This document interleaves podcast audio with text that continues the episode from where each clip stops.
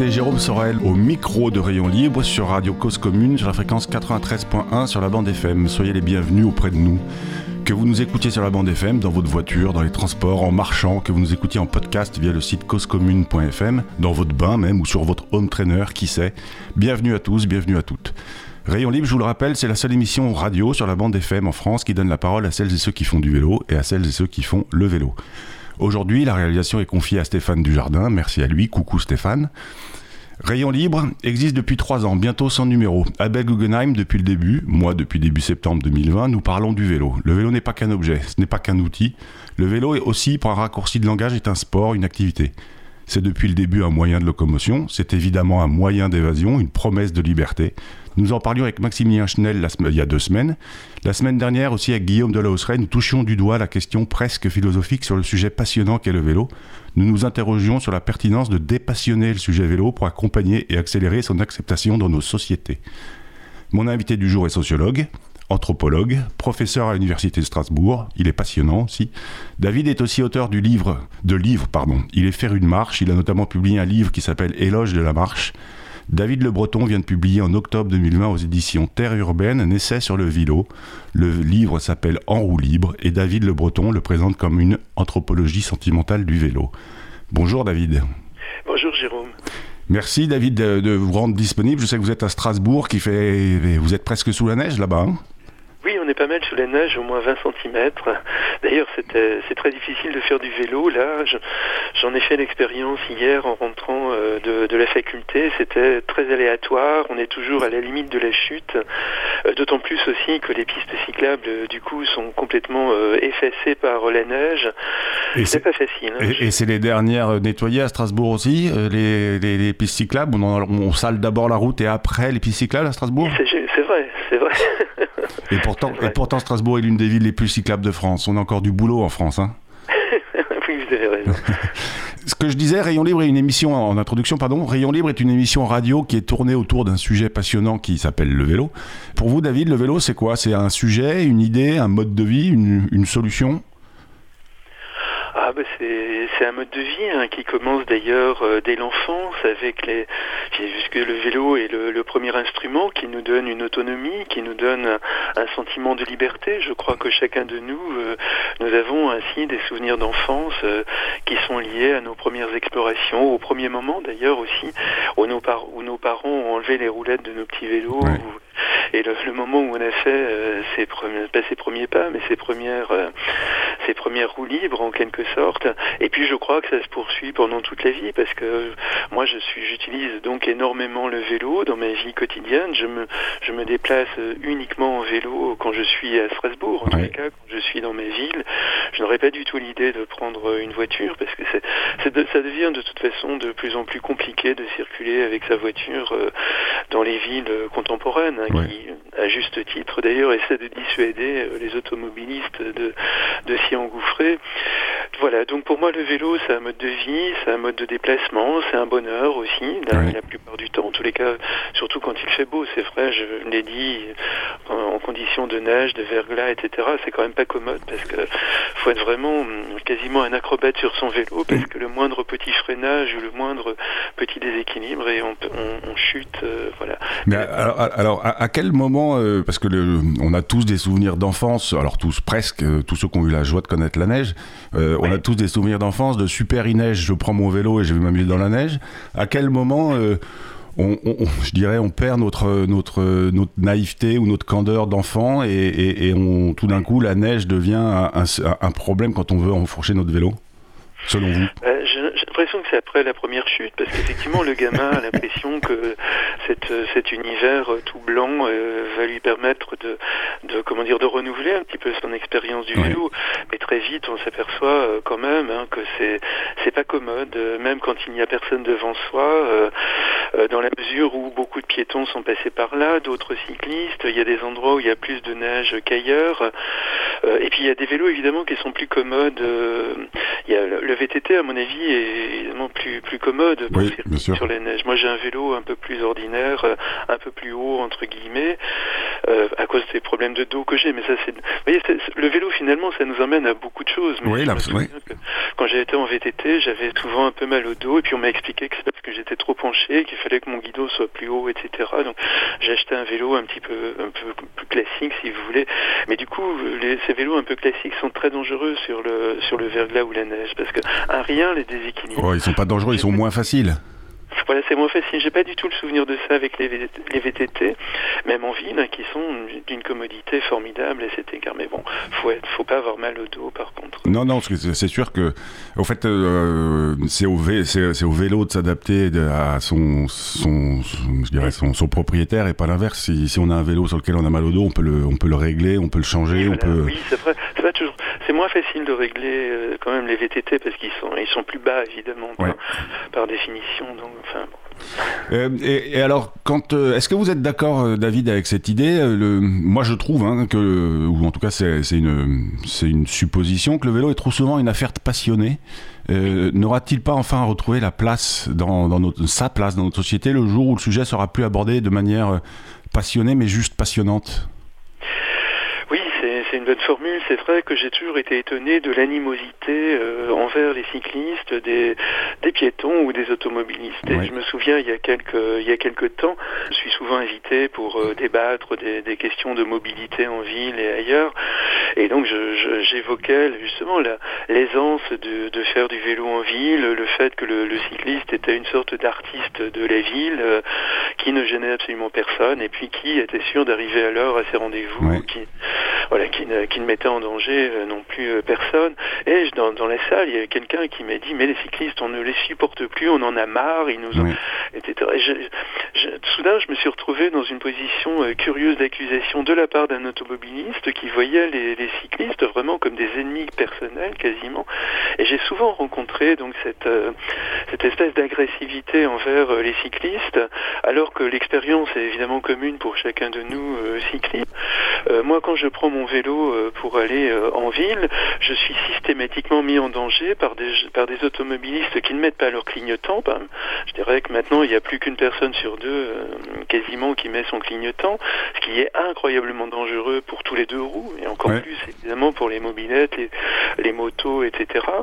et puis vous ne savez pas, par exemple sur un carrefour, vous ne savez pas si vous pouvez vous mettre à la droite de l'automobiliste qui n'a pas de clignotant, est-ce qu'il va aller tout droit, est-ce qu'il va aller à gauche, à droite? on est toujours dans ces circonstances et puis sans compter les innombrables incivilités de gens qui ouvrent leurs portières euh, sur la route, même sur la piste cyclable, qui se garent sur les pistes cyclables, etc. Mais tout ça, c'est complètement occulté euh, par les automobilistes qui sont euh, peut-être jaloux de voir évidemment les, cyclistes qui remontent les vous, vous pensez, vous pensez, enfin, alors c'est un sujet que vous abordez très bien, dans, notamment dans votre dans votre, dans votre livre, euh, le chapitre Incivilité et violence, cette animosité dont font, dont font preuve à la fois les, piétons et les automobilistes envers les cyclistes. Euh, pour, pour vous, euh, c'est probablement de la jalousie? A, oui, je pense que le, le ressentiment, la jalousie euh, joue un grand rôle. Ce qui revient souvent, c'est les cyclistes grillent les feux rouges, ils mm. n'arrêtent pas au stop, euh, ils tournent à droite ou à gauche alors que nous, on est coincés. J'ai bien l'impression qu'il y a quelque chose un peu de cet ordre-là, parce que quand un cycliste grille un feu rouge, généralement, ça ne pose absolument aucun danger pour personne, à moins que ce soit un cycliste particulièrement bête hein, et qui va contraindre... Il y en a aussi chez les cyclistes, hein, des bêtes. Hein. moi, je pense qu'il y a quand même une prudence relative. En tous les cas, moi, quand je passe au rouge, quand je grille un stop, j'ai vu depuis un moment qu'il n'y a absolument pas de problème et que je ne vais gêner absolument personne et que je ne suis pas en voiture. Donc, euh, à la limite, il n'y a que moi que je mets en danger. Je ne mets personne d'autre en danger. Oui, mais euh, on, peut, enfin, on peut aussi, euh, enfin, parfois quand le cycliste s'énerve ou euh, quand il y a des, je dirais, des rixes ou des euh, ou des, des, ou des, des, mots qui volent, des noms d'oiseaux qui volent, c'est aussi parce que le cycliste a eu peur. et on peut aussi imaginer que l'automobiliste, quand il klaxonne et que et qu'il s'énerve, c'est parce qu'il a lui aussi eu peur. Il n'a pas forcément envie dans sa vie de de, de, de, ah de renverser un cycliste qui a grillé un stop. Oui, non, là je suis d'accord avec vous. Non, non, il faut aussi dénoncer d'ailleurs les incivilités d'un certain nombre de cyclistes euh, qui, a, qui en plus sont, des incivilités grandissantes d'une certaine manière. Depuis deux trois ans, je suis frappé par le nombre de cyclistes, par exemple, qui prennent des pistes cyclables à contresens, ce qui moi ne me pose absolument aucun problème, mais qui continuent royalement à rester en plein milieu du sens dégagé à droite ou à gauche, ce qui fait que jusqu'au dernier moment, on ne sait absolument pas ce qu'ils vont faire. Alors évidemment, on peut penser là, dans ces circonstances-là, que le cycliste qui est dans la voie, euh, la voie juste, euh, a priorité, et que c'est plutôt à l'autre de, de s'ajuster pour éviter l'accident. Ça, je suis assez frappé par ça. Et puis, j'ai mené d'ailleurs euh, récemment une étude euh, sur les jeunes conducteurs, donc des jeunes conducteurs qui ont dû apprendre, par exemple, le code de la route, et qui disaient dans les interviews qu'on a menées avec eux, euh, quand j'étais cycliste, vraiment, je ne me rendais pas compte des bêtises que je faisais, je, je me mettais en danger, je mettais les autres en danger, mais maintenant que j'ai passé mon code, que j'ai mon permis de conduire, je davantage euh, ce qu'il en est de la route. donc je pense que beaucoup de cyclistes n'ont pas trop euh, une, compétence en quelque sorte des, bons usages, euh, d'un partage également de la route avec les piétons et avec les automobilistes. Alors là-dessus, enfin, on, va juste, je vais vous, je vais vous couper parce qu'on va, on va lancer la chronique d'Abel. Mais ceci dit, ça me, on, se garde pour juste après la chronique d'Abel. Ça, me donne un sujet intéressant qu'on pourra aborder éventuellement. C'est au fait, euh, on se rend compte quand on fait du vélo, beaucoup de vélo, et qu'on a mis le vélo au quotidien dans, je dirais, dans, euh, oui, quasiment dans quatre, allez, dans neuf déplacements sur 10, que ça a une énorme influence sur la façon dont on conduit après quand on est au volant d'une voiture. Euh, on, en reparlera peut-être un petit peu après. Ce que je voudrais juste faire, c'est donc lancer la chronique d'Abel. Je ne sais pas si lui, il aime la marche, je ne sais pas s'il aime le vélo pour son côté pratique, pour sa simplicité, sa discrétion, ou s'il s'énerve, ou si, je suis sûr par contre qu'il est toujours du bon côté sur la piste cyclable. Euh, en tout cas, Abel, il a accès à la ville. Euh, il a, oui, il a accès à la ville. Il la, il l'observe, il la regarde, et il a toujours des chroniques intéressantes pour nous, pour nous expliquer ce qui, selon lui, convient, va, va pas, et ce qu'il faudrait faire pour que, euh, dirais, la cohabitation se passe mieux. Abel, je te laisse l'antenne pour que ta chronique nous éclaire. C'est à toi. Mercredi dernier, 20 janvier 2021, est paru au journal officiel un texte très attendu le décret 2021-41 relatif à l'emport de vélos non démontés à bord des trains de voyageurs. Le même jour, la ministre de la Transition écologique et son ministre délégué chargé des Transports ont publié un communiqué intitulé Le gouvernement met en place une obligation dans les trains neufs ou rénovés de prévoir 8 emplacements pour vélos. Alors quand on lit le texte de ce décret, on lit son article 3 qui est très court et qui précise que l'obligation ne s'applique qu'aux matériels neufs pour lesquels l'avis de marché a été publié à compter du 15 mars 2021 et à ceux dont la rénovation est engagée ou fait l'objet d'un avis de marché à compter de cette même date. En venant en arrière dans la lecture, on lit son long article 2 qui énumère les nombreux cas où cette obligation ne s'applique pas, où elle peut ne pas s'appliquer, où elle est ramenée à 4 vélos, ou à 2, ou à 0, ou à un pourcentage du nombre de voyageurs, avec un calcul parfois compliqué.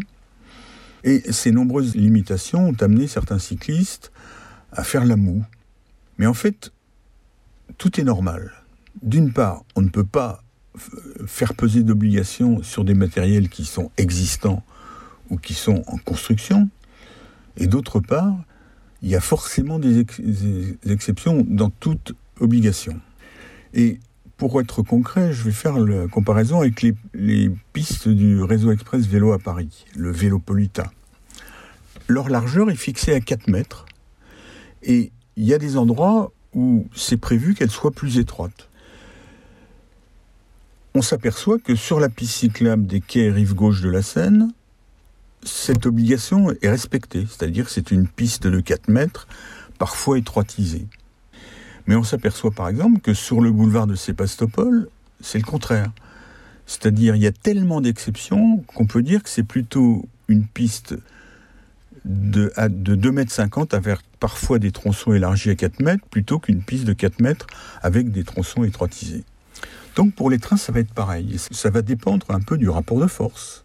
Et c'est donc aux cyclistes et à leurs associations qu'il va falloir agir pour faire en sorte que les trains comportent non pas 0, 2 ou 4 emplacements vélo et parfois plus, mais 8 emplacements vélo et parfois moins.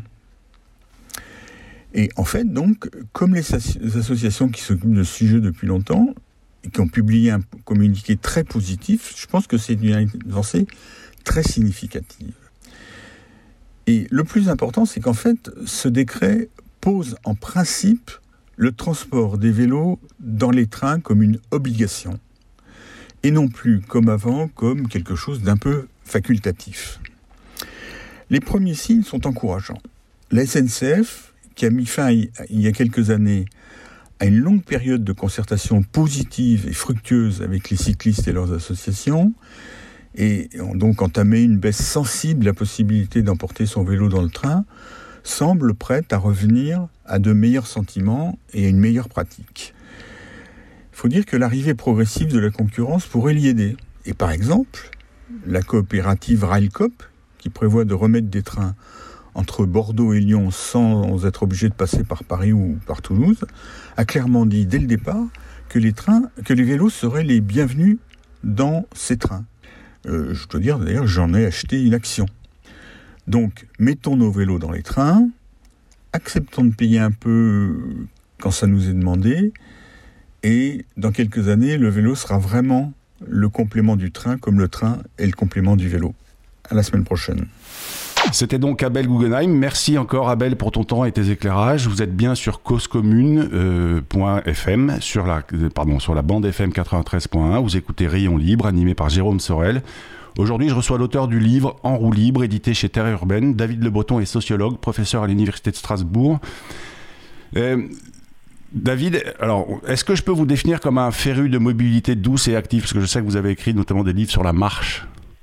Oui, tout à fait, bien sûr. Oui, quand j'utilise ma voiture, c'est vraiment par... Euh, c'est un effort euh, que je dois accomplir parce que je, préfère mille fois être euh, en marcher ou être ou être sur mon vélo ou encore même le train qui permet de mm. lire, qui permet d'être, qui permet de converser, d'échanger. Voilà.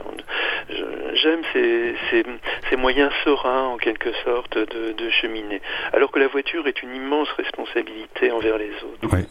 Alors justement, ah, juste avant la chronique d'Abel, vous, vous, parliez de, votre étude sur les jeunes euh, automobilistes qui, qui, tout d'un coup ont, sont passés de cyclistes parce qu'ils n'avaient pas le permis et que c'était un moyen de liberté, comme on disait en introduction, et puis qui, une fois qu'ils ont leur permis de conduire et qu'ils conduisent, ils se rendent compte, ils se rendent compte que bah, finalement, ils, sur leur vélo, ils étaient dangereux et ils n'étaient pas, entre guillemets, ils n'avaient pas une attitude adaptée.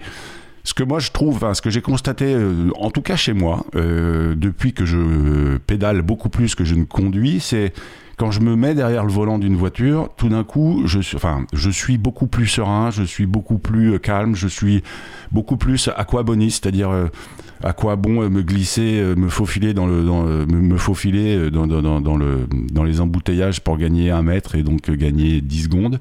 Est-ce que c'est quelque chose que vous étudiez, ça, ou vous avez, que vous avez perçu dans votre étude ou pas du tout?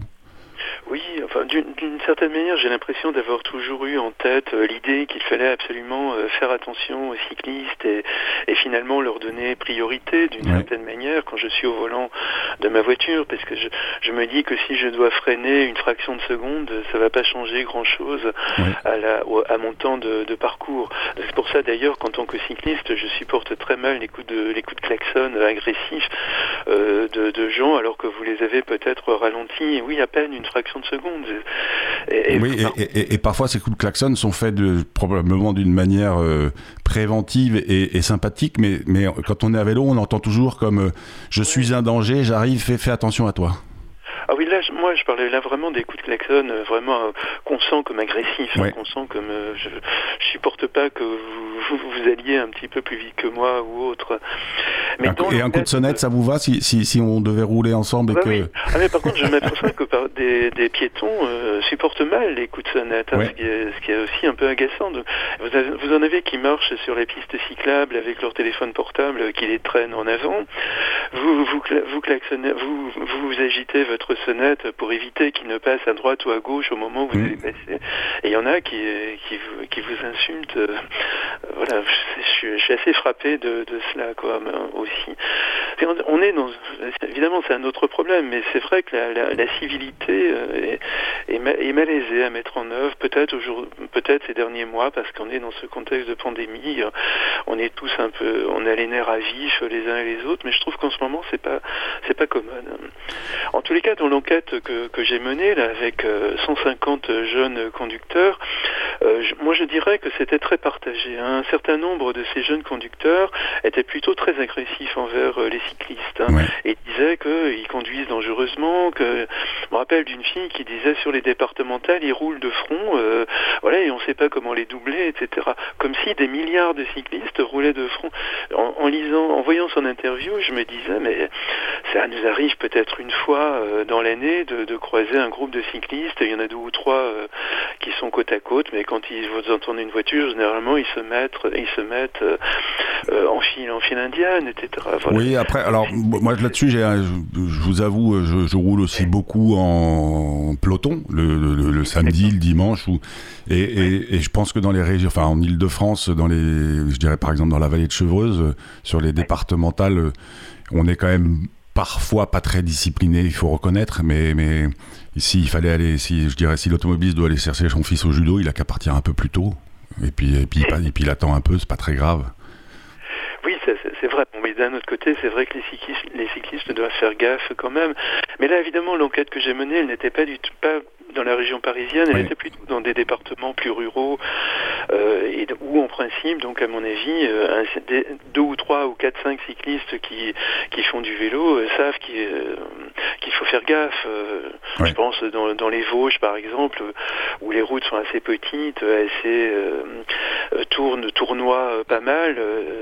intuitivement, on sent bien que c'est quand même un peu dangereux d'être côte à côte plutôt que d'être l'un l'un devant l'autre. Donc moi, ça m'arrive quasiment jamais dans mes parcours d'automobiliste euh, de me trouver devant des cyclistes qui se mettent un, comme ça en danger ou qui ralentissent euh, le, parcours des, automobilistes. Mais je pense que dans la région parisienne, c'est sans doute un peu différent parce qu'il y a beaucoup plus de pratiquants. Oui, et puis on est, puis, puis il y a une densité qui est, qui est plus importante. Ce que je voudrais juste euh, revenir, enfin entre guillemets, sur votre expérience et vos, ouvrages. Euh, vous avez commencé votre carrière littéraire, je dirais, en écrivant des, livres sur la marche. Euh, là, vous publiez en roue libre. selon vous, le vélo, c'est simplement de la marche augmentée ou comment vous voyez les choses? Géographie totalement différente euh, de la marche. Euh, on va, moi, je trouve que le, vélo est vraiment l'instrument euh, clé pour pour circuler en ville parce que ça vous ça vous donne l'assurance d'arriver à l'heure à vos rendez-vous. Mmh. Vous n'avez pas de problème de parking, vous n'avez pas de problème d'embouteillage. en vélo, évidemment, à pied, on met évidemment un peu plus de temps, mais par contre, évidemment, on peut s'arrêter plus facilement, on peut flâner, on peut. Bon, ce sont des plaisirs différents à mon avis.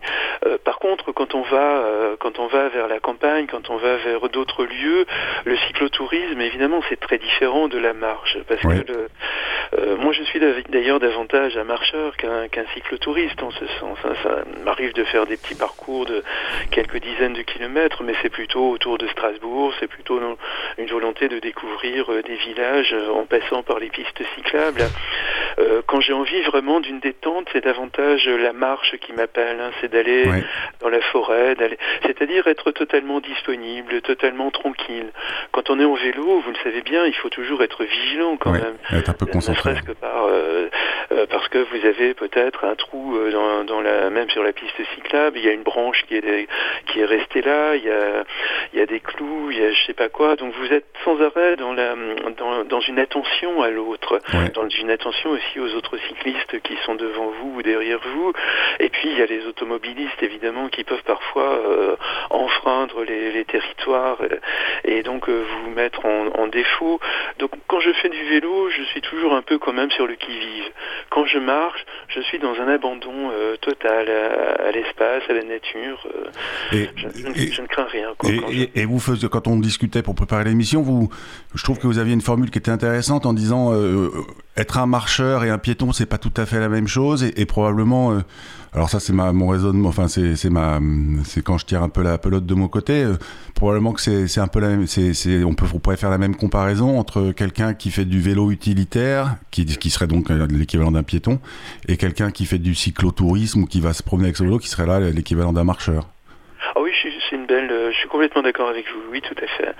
Oui, quand on est un piéton, c'est vrai qu'on est aussi davantage euh, attentif à son environnement, ne serait-ce que pour ne pas heurter le piéton euh, qui est devant vous et qui vient de s'arrêter. Ou,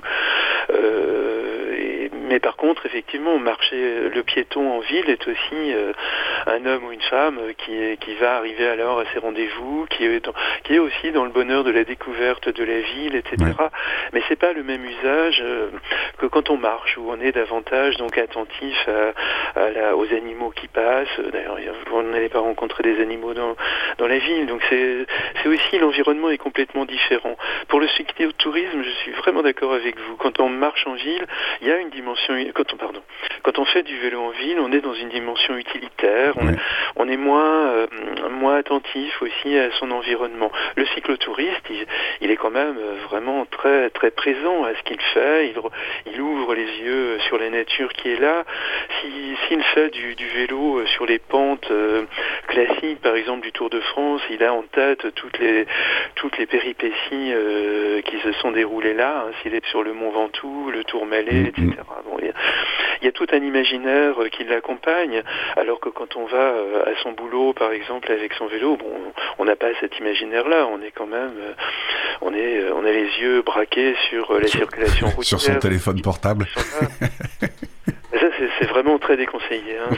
Ça, me gêne toujours de voir des cyclistes qui avancent en tenant leur guidon d'une main. C'est très étonnant. Je ne sais pas comment ils font. Et, c'est vrai que coupez votre portable, mettez-le au fond du sac et, profitez de ce moment, profitez de ce moment quand vous vous déplacez, quoi. Pour, en tout cas, merci euh, parce que le temps passe très vite, David. Merci pour merci pour euh, pour votre pour votre temps, pour vos éclairages. Euh, vous écoutiez Rayon Libre. Je recevais aujourd'hui David Le Breton. C'est toujours intéressant d'avoir quelqu'un qui, voilà, qui, est sociologue, quelqu'un qui, est un penseur euh, et d'avoir son avis sur le sujet du vélo. Il vient donc de publier, David, un peu un livre qui s'appelle euh, En roue libre, qui est édité aux éditions Terre Urbaine, une très belle euh, jeune maison d'édition. Et, et, pour finir cette émission, je me permets juste de lire notamment un petit extrait de ce livre que j'ai trouvé très juste. Comme la marche, le vélo est un pied de nez aux valeurs ultralibérales de nos sociétés contemporaines. Il rappelle à la sensation du monde, à la lenteur, à la nonchalance, au sentiment d'être vivant. Il immerge en permanence dans la sensorialité du monde, parmi les odeurs, les paysages, les sons environnants.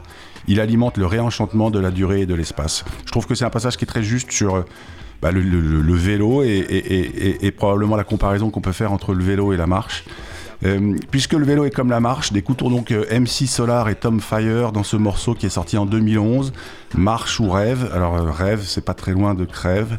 en 2021, on pourrait dire Marche et Rêve ou encore Pédale et Rêve, parce que finalement, le rêve est à, à portée de guidon. Allons, marchons, pédalons, parce qu'une journée sans pédaler est une journée gâchée. Merci encore David et je vous souhaite une excellente journée. Merci Jérôme.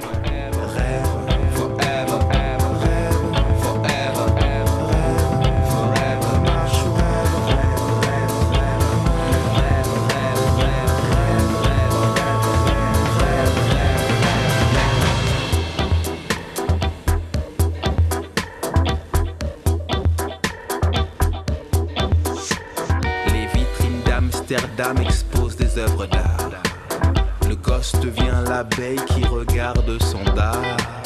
Il porte Doc Martens comme Eudeline le punk. Roule, colle et puis fume, chronique Haya et skunk.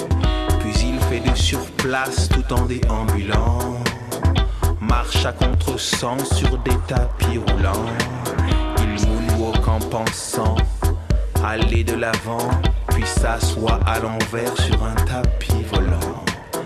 Des plages magnifiques de la Corée du Nord, la junte militaire ne fait pas que du sport. Et ce sont des vraies balles, pas des balles de ping-pong.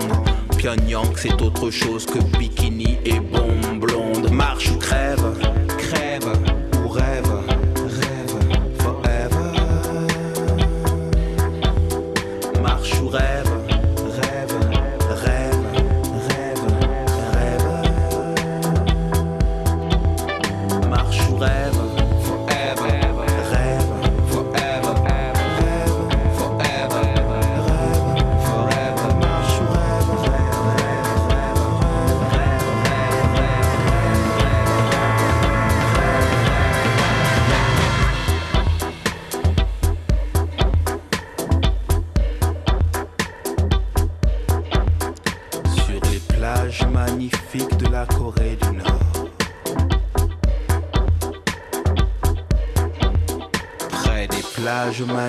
de la Corée du Sud.